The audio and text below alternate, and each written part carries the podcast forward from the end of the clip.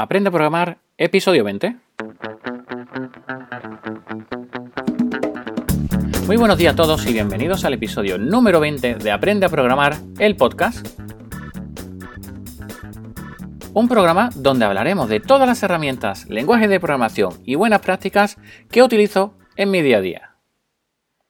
Mi nombre es Emilio Pérez de emiliopm.com y hoy quiero hablaros sobre algo muy especial donde he estado trabajando mucho durante, pues digamos, 5 eh, o 6 años y es eh, sobre programación en base de datos, pero sobre una base de datos en especial.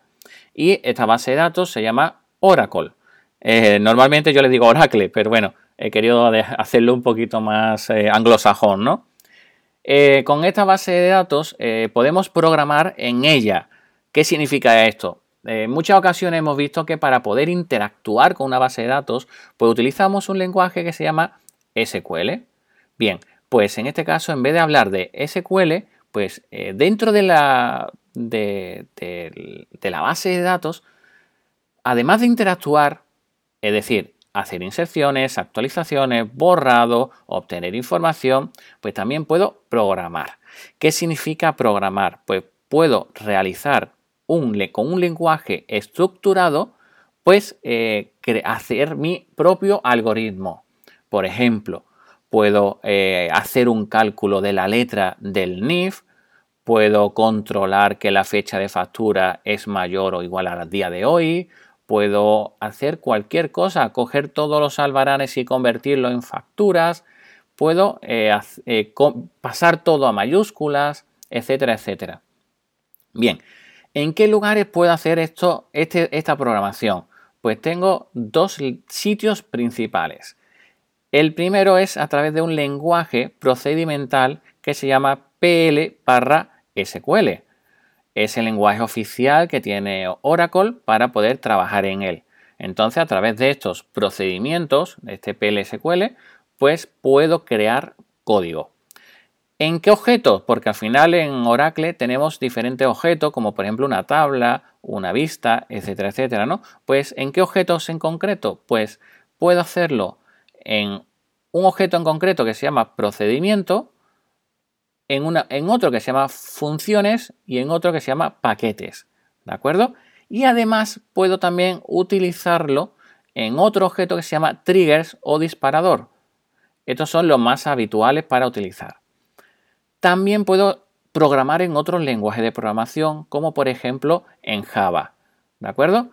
¿Qué consigo hacer con Java dentro de Oracle? Pues por ejemplo, eh, un proyecto que, hice era que el propio servidor Oracle era capaz de, hacer una llamada a un servicio web y hacer peticiones SOAP y de manera automática se descargaba el resultado del SOAP y lo trataba y hacía inserciones en, tablas o lo utilizaba, en definitiva.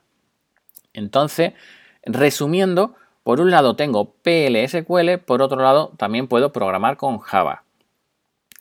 Una vez que puedo utilizar estas dos herramientas con PLSQL, pues dentro de él tengo lo que hemos visto, las propias estructuras de control que podemos hacer. Por ejemplo, Puedo, puedo hacer una consulta, recorrer la consulta y con el resultado de cada valor de mis registros puedo hacer acciones. ¿Vale? Por ejemplo, crear una copia de lo que me van haciendo, de cada una de las tuplas, eh, hacer un cálculo, eh, sumar el importe del artículo por la cantidad vendida y entonces lo totalizo y calculo el total. Eh, puedo hacer cálculos históricos, mover de una tabla a otra, lo que consideremos necesario en la creación, ¿vale? En nuestro algoritmo que vayamos a necesitar. Entonces es un lenguaje de programación muy potente y que muchas personas deciden meter lógica de negocio dentro de la base de datos en vez de hacerlo fuera de él, ¿vale? Otro día pues veremos lo que podemos hacer con otros sistemas gestores de base de datos. Si os interesa, pues podríamos eh, decirlo, ¿vale? O podríamos mirarlo, ¿vale? ¿Qué os parece?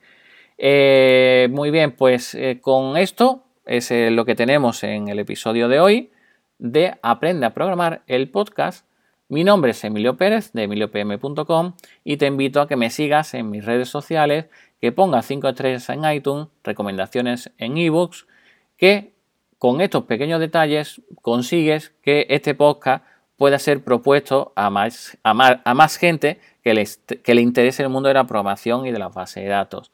Nos vemos en el siguiente episodio, que será ya la semana que viene, el martes, donde hablaremos sobre temas relacionados con la programación. Así pues, espero que tengáis muy buen fin de semana.